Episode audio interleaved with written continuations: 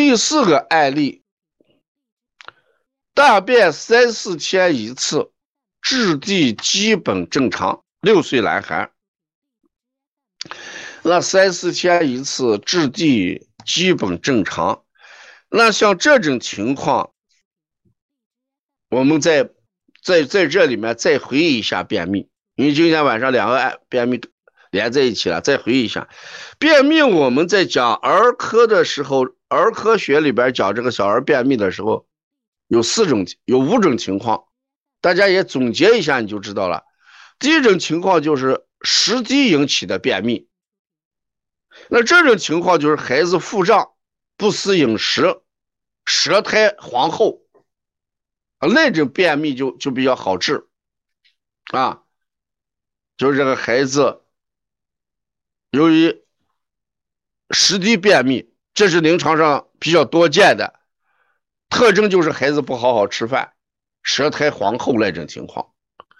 第二种便秘就是我们说这个呃燥热便秘。燥热便秘就是大便干结，舌质特别红，大便干结，舌质特别红，舌苔黄燥，这是第二种便秘，那就是那种热性的那个食秘嘛。第三一个是气滞便秘，气滞便秘它最大的特点是腹胀腹痛，便后痛减。那种便秘就是气滞了，气不运行了，气停留那个地方了，把大便推不下来。气滞便秘，我们在临床给大家讲这个案例的时候，它主要是什么呀？腹胀腹痛，气一滞就肚子疼，便了之后肚子就不疼了，这叫气滞便秘。嗯，这是第三种，第四一种就是。气虚便秘，气虚便秘就是头干后软那种，鲁增难下，大便完之后还想大便，那个一般是怎么样？舌质淡，舌质淡，舌苔薄，舌质淡，舌苔薄，那是气虚。这种孩子一般就是容易喊累，啊，容易喊累。血虚便秘的话，大便也干结，舌质主要是淡，舌质主要是淡。所以说，我们今天两个便秘放在一起，我们给大家把这个都比较一下，都比较一下。这个孩子首先他不是什么食积便秘，因为他不存在舌苔厚黄那症，啊，不存在舌苔厚黄那症。那这种孩子中焦这个地方虚，中焦那个地方虚，这时候事实这种孩子的便秘要归的话，质地基本正常，质地基本正常，那还要考虑气虚便秘了，因为血虚便秘的话是大便干结，大便干结是血虚。这个质地基本正常，那就是气推动不下来。这是我们讲的，中医认为是气虚便秘。这个孩子的便秘要考虑气虚便秘。从西医上来讲，就是什么？大小肠蠕动缓慢。从西医这个角度来讲，这个孩子就是大小肠蠕动缓慢。那这个怎么办呢？像这个孩子，呃，给经常摩腹，摩腹经常摩腹，提高大小肠的蠕动。气海关元膻中穴，给经常做上，由中脘直推到气海关元这一块往下推，神气关推到关元，从中脘直接往下推，经常在还是要通过这个乳。大小肠的蠕动来排便啊，这西医上说的就是什么？大小肠蠕动缓慢，中医说的是气虚啊，气虚。为啥不定为血虚嘞？为啥不定为血虚嘞？因为这个质地基本正常，然后它没有达到那个干结，血虚的话就干结，嗯，大人气虚便秘，那我们过去推荐过嘛？大人气虚的话，你就吃了个补中益气丸啊，补中益气丸。最近可能这个补中益气丸大家都买不到了，因为疫情之后了，大家中气都比较虚弱了，哎，这个补中益气丸还是不好买啊，不好买。这个舌的两侧厚，本来要考虑肝胆上的问题，要考虑肝胆上的问题。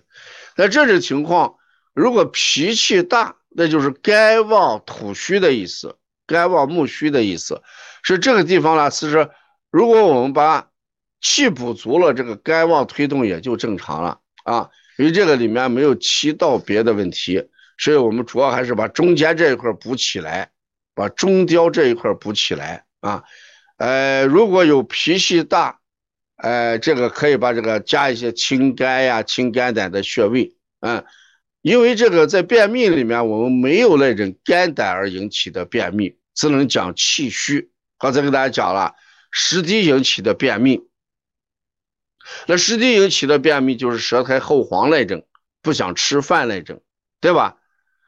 哎，那个热燥引起的就苔厚黄，舌质特别红那种，啊，气虚的就是推动无力那种，血虚的就是什么？血虚的就是大便要干结一点，气滞的就是肚子疼、肚子胀。啊，是从便秘这五个类型里边，我们没有涉及到肝胆的问题，那只能怎么办呢？啊，只能按气虚。那气虚化热，所以大家说这个人这个人这个肝胆这个地方这个气虚的时候，气是瘀的还是不瘀啊？大家好好想一想。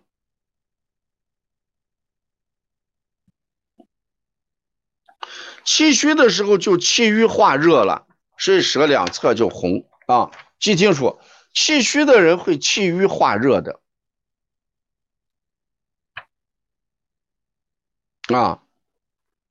这个哎，这个病例有没有脾虚的症状？你看，他这个孩子没有体现出来，胃口也爱吃肉，也没有说不吃饭啊，呃。也没有体现个啥情况，啊，这主要就是按气虚就涉及到脾气虚弱，这个气虚一般是肺气虚、脾气虚、肾气虚，啊，可以涉及到脾气虚啊，气虚就会气郁化热，所以这种舌两侧，那换过来来讲，气虚的人往往会形成肝郁，你把这个也记就行了，肝郁会化热，气虚的人会形成肝郁。你这么想一想，一个人气虚的人，就按我们这个成人来讲吧，气虚的人遇到问题、遇到困难，他是放大了还是把困难缩小了？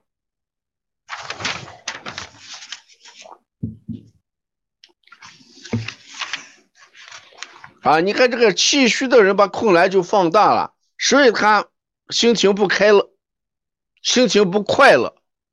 心情不快乐就气郁而化热了，所以舌两侧自然就怎么样，又厚又红啊，呃，因为它是个便秘症状，你没有办法再考虑肝的问题，我们只能考虑什么？气虚便秘，气虚形成了气郁，气郁而形成了什么？郁而化热，舌两侧厚，舌两侧红啊，还是解决气的问题，益气的问题。那益气的时候，健健脾益气，脾为气血生化之源。刚才那个学员问到有没有脾虚的症状，气虚也有脾虚的症状，因为脾为气血生化之源嘛，对吧？啊，所以健脾还是要益气嘛？啊，健脾益气，嗯。